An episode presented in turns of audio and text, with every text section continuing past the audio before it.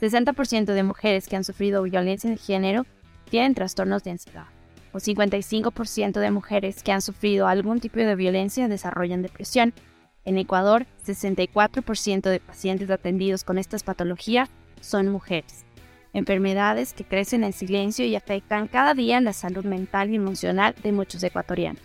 Forbes de Ecuador abre sus puertas para un encuentro personalizado uno a uno, porque nada es personal, solo negocios.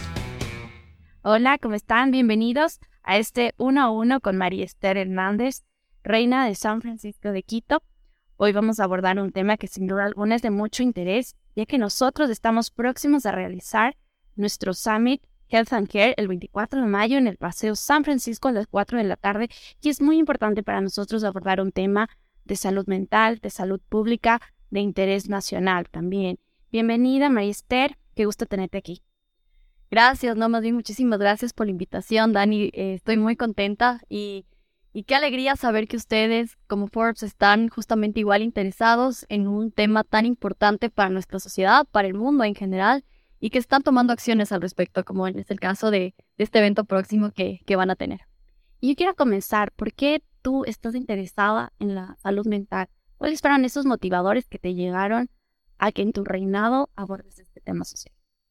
Bueno, es algo que a mí me encanta compartirlo el día de hoy, en el presente, porque te puedo comentar que yo en el pasado tuve mucho miedo. Yo presenté síntomas de depresión y ansiedad. Al momento de que tú presentas estos síntomas, eh, llega un momento en el que tienes mucho miedo, tienes mucho miedo al ser, eh, por ejemplo, señalado, juzgado, y, y es ahí cuando dices, acepto o no que me está pasando algo y que necesito ayuda y que necesito recurrir a algún tipo de, ayuda profesional, eh, a alguna persona tal vez que tenga y que sienta esta empatía por lo que yo estoy viviendo. Y, es por eso que al momento que eh, nos, bueno, lanzan las inscripciones, convocan ya las inscripciones para las candidatas a Reina de Quito, la, el tema de este año fue la inclusión de personas con discapacidad. Sin embargo, cuando veía las opciones de, discapacidades que existen y en cuáles yo podría desarrollar mi proyecto, veo una que me llamó mucho la atención y que me sentí identificada, que es justamente todo este tema de la discapacidad psicosocial, como te comentaba, la depresión, ansiedad, autismo. Y al yo vivir eh, una experiencia desde una posición, yo siempre lo digo, muy privilegiada y bendecida, al poder haber tenido eh, todo este, este acceso a información, al saber que cuento con una red de apoyo, al poder eh, asistir a terapia, quiero eh, poder apoyar a más, a más personas, en este caso a más mujeres, a que también sepan todo lo que pueden hacer al respecto y cómo pueden salir adelante. Existe un, un estigma aquí en Ecuador que es muy palpable, ¿no? Son enfermedades, enfermedades mentales que no se hablan. ¿Cómo puedes empoderar a una mujer que desconoce que puede existir o que tiene o que padece esta enfermedad? De hecho, sí, justamente como tú lo comentaste, eh, yo siempre decía, eh, y hasta ahora lo digo, hay, hay mujeres que viven con un dolor que no se ve. Y de, hecho eso me pasó a mí. Tú me veías y me veías feliz, me veías trabajando, eh, saliendo adelante, cumpliendo con, con mis metas, pero creo que una de las principales metas que no estaba cumpliendo era cuidar de mí misma, tener ese amor propio, de mi autoestima, de mi bienestar en general. Y, es ahí cuando yo decido y acepto, porque eh, aunque no lo creas, incluso muchas personas de tu entorno cercano, de tu círculo muy, muy cercano, familia, amigos, pueden llegar a, señalarte y a decirte, no, pero tú estás bien, tú, tú eres fuerte, ¿por qué necesitas ayuda? Y, y no sé, y incluso les, les ha pasado a ustedes que, que te dicen, ay, pero no estés triste, todo va a mejorar, todo, pero si tienes todo, todo, todo va a salir adelante llega en este, en este punto de mi vida en el que justamente yo como persona, como mujer, decido que debo parar, debo tomar una pausa y saber qué es lo que me está pasando. Cuando tú tienes empatía contigo mismo, empiezas a, de alguna forma, a llegar a personas que pueden darte esa misma empatía. Entonces, yo lo que les diría a las personas que nos escuchan y en especial igual a las mujeres es primero tener esta empatía con nosotros mismos.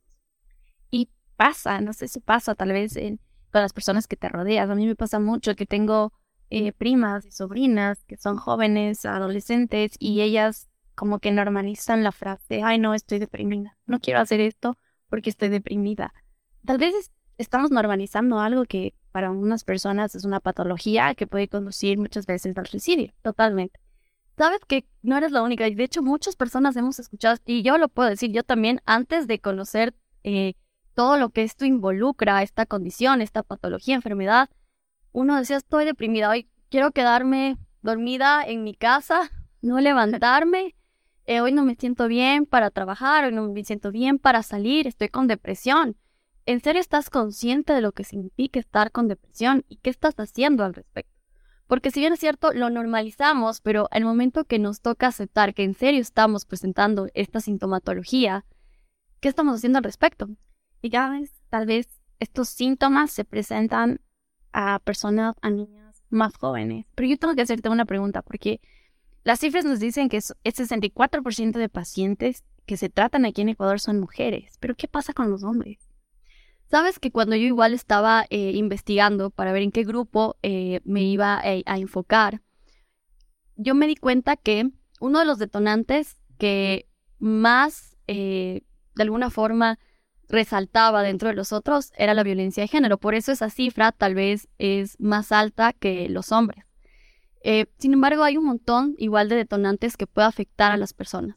A lo largo de estos meses que eh, he llevado en mi gestión y he tenido contacto ya sea con, mujeres, niños, adolescentes, hombres, me he dado cuenta que incluso a un hombre se le puede hacer mucho más complicado aceptar que está pasando por este tipo de situación, justamente por cómo nosotros como sociedad también hemos eh, normalizado ciertas cosas de los hombres, ¿no? Incluso a un hombre que se le ve a llorar, y esto yo lo he visto, he escuchado, y bueno, también creo yo eh, de alguna forma lo he vivido, que te digo, no llores, pero tú eres, tú eres hombre, a ver, no llores, tú eres fuerte, tú no puedes llorar.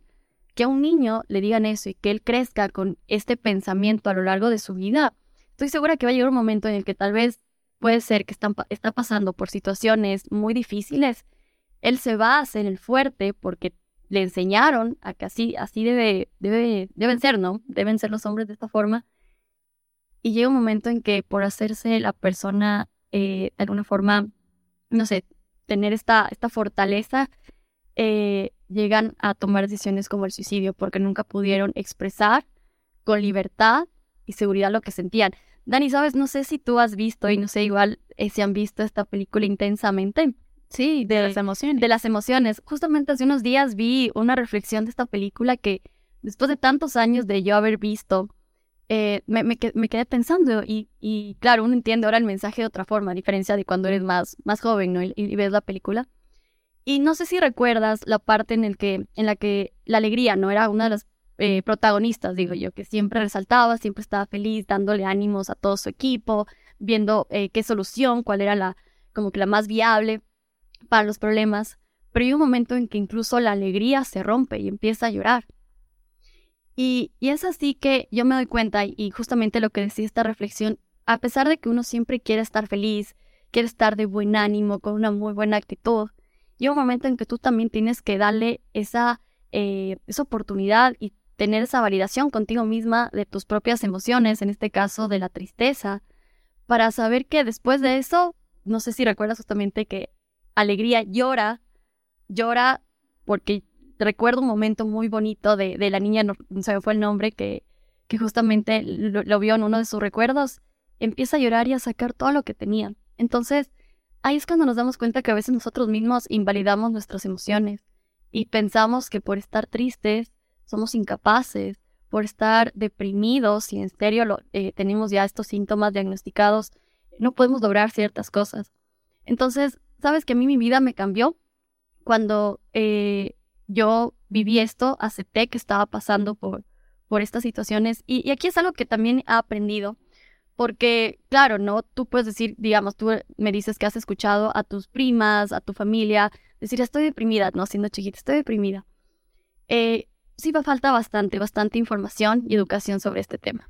Tal vez puede ser también abordarlo desde los colegios si no existe esta educación también desde los hogares, pero yo sí me pongo a pensar en que, como tú decías, tal vez la gente está en una posición un poco más privilegiada y tiene acceso a un montón de información, hasta en internet, que tú puedes buscar, googlear, eh, pero ¿qué pasa con la gente que no tiene ese acceso?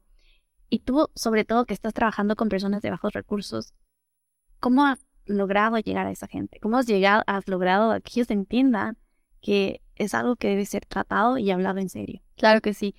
Verás, cuando yo decidí con qué grupo iba a trabajar, que eh, lo, definí de esta forma. Eh, mujeres víctimas de violencia de género de 18 a 35 años aproximadamente. Eh, mientras más segmentado era mi grupo, iba a ser más viable mi proyecto, ¿no? Para poder tener resultados. Estos resultados se ven a largo plazo, sin embargo, quería de alguna forma poder lograr este impacto. Llega el momento del que yo decido trabajar con un estrato socioeconómico bajo, en realidad, porque al momento que yo digo que yo viví esta experiencia desde una posición muy privilegiada y bendecida, el hecho de tener, como tú dices, acceso a información ya es un privilegio. El hecho de, de alguna forma, saber que cuentas con una red de apoyo, que existen juntas de protección, que existen herramientas con las que tú puedes salir adelante, ya es un privilegio. Eh, cuando yo les conozco a este grupo de mujeres con las que estoy trabajando, y contaban sus historias. Si bien es cierto, nosotros en algún momento, no todos tienen esa, ese, privilegio, digo yo, pero si hoy estoy triste, hoy me siento mal, hoy no quiero salir de la casa, hoy puedo hacer teletrabajo. Voy a hablar, no sé, de alguna forma con, mi jefe y voy a ver la, la opción de seguir trabajando de casa. ¿Qué pasa con esas personas que viven del día a día? Claro, yo me acuerdo, mi mamá a veces como te digo, usamos la frase no quiero, estoy deprimida. Mi mamá me decía, yo no tengo tiempo de deprimirme. Haz las cosas, tienes que hacer las cosas rápido. Pero no se tome en serio tal vez esa parte interna de una persona en la que no tiene ánimo, no tiene ganas. Y yo sobre todo quiero abordar este tema porque tú tienes tu proyecto sanamente.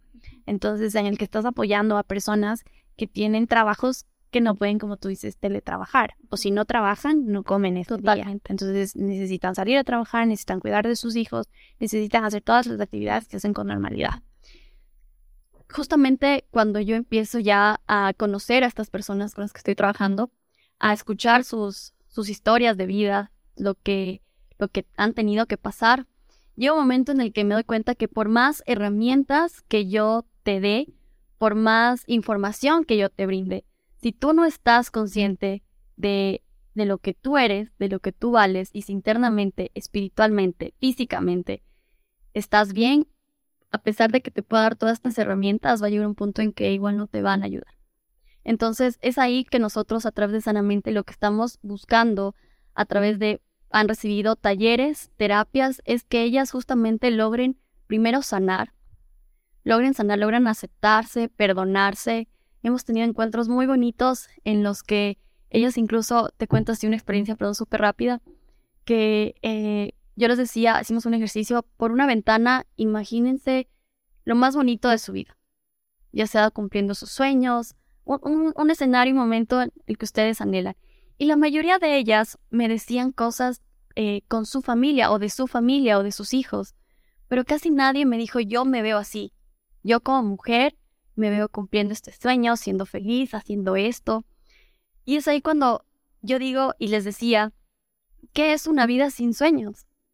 Y a mí me dijeron eso y cuando a mí me dijeron eso, eh, por más responsabilidades que uno tenga, por más trabajo, estudios, ¿qué es una vida sin sueños?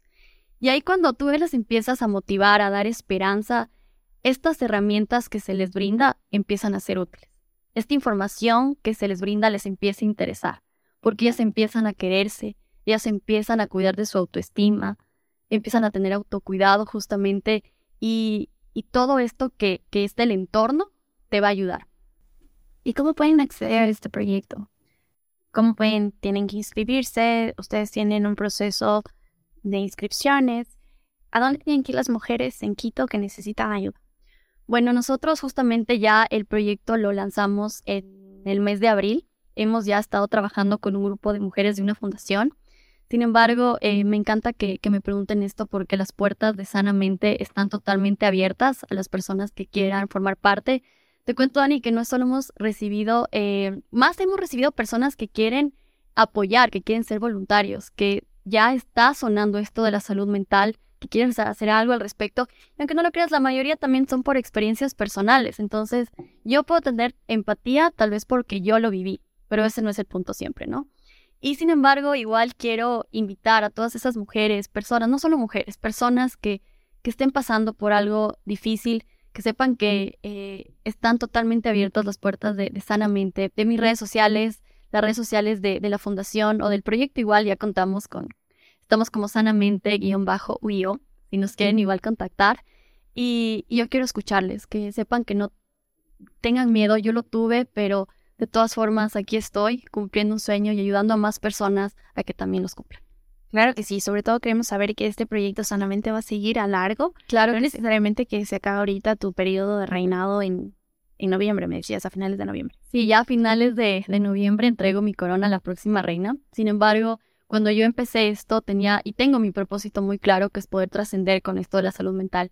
Y algo, Dani, que quiero mencionar es que muchas, muchas veces desconocemos esto, ¿no? Pero a lo largo igual de este tiempo he aprendido que cuando tú empiezas a presentar síntomas de depresión, ansiedad, a sentirte diferente, a sentir que algo te falta, no te sientes bien contigo mismo, hay una etapa como de luto que se conoce que se llama eh, compensación. Entonces, existe un tiempo en el que tú como persona de cierta forma puedes compensar, porque no sé si ustedes han visto casos de que han salido igual eh, adelante, ¿no? Y que tal vez pasaron un momento súper duro, pero lograron eh, salir, salir, salir justamente existe esta etapa de compensación. Nosotros como seres humanos somos capaces de, buscar esta estrategia de de alguna forma, eh, por ejemplo, empezar a hacer algo que te gusta, hacer ejercicio, algún hobby, alimentarte de mejor forma, estar con personas justamente que sientan esta empatía.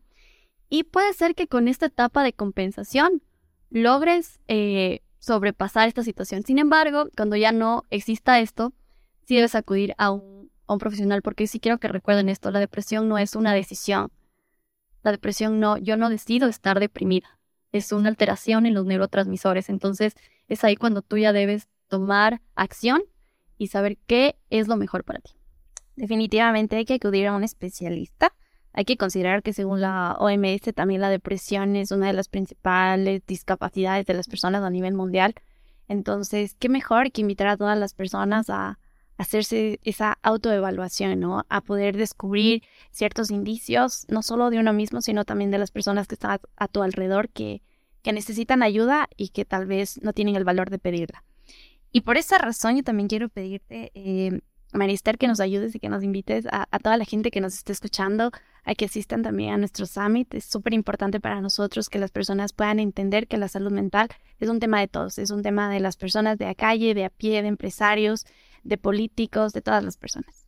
Claro que sí, justamente eh, he estado leyendo acerca de este evento espectacular que van a tener y quiero primero felicitarles y agradecerles por esta gran iniciativa e invitar a, todo, a todo el público, como tú lo comentas, a todas las personas que tengan la oportunidad de ir. Entiendo que es abierto con inscripción, eso es, es abierto, es abierto, ¿verdad? También. Es abierto. Entonces, eh, quiero invitarles, invitarles a todas las personas porque qué Qué increíble que ustedes como equipo, como Forbes, hagan este tipo de eventos con, una convocatoria básicamente abierta que puedan asistir. Y solo tienen que, inscribirse, solo pero... tienen que inscribirse. Pueden, entiendo que sus redes sociales igual pueden encontrar información acerca de este evento que será el miércoles 24 en el Paseo, en el Paseo San Francisco. Así que bueno, ahí nos veremos y, y gracias más bien igual a las personas que asistan porque de esta forma nos estamos uniendo para para hacer eh, énfasis y tener esta, esta valentía de saber que nuestra salud mental importa.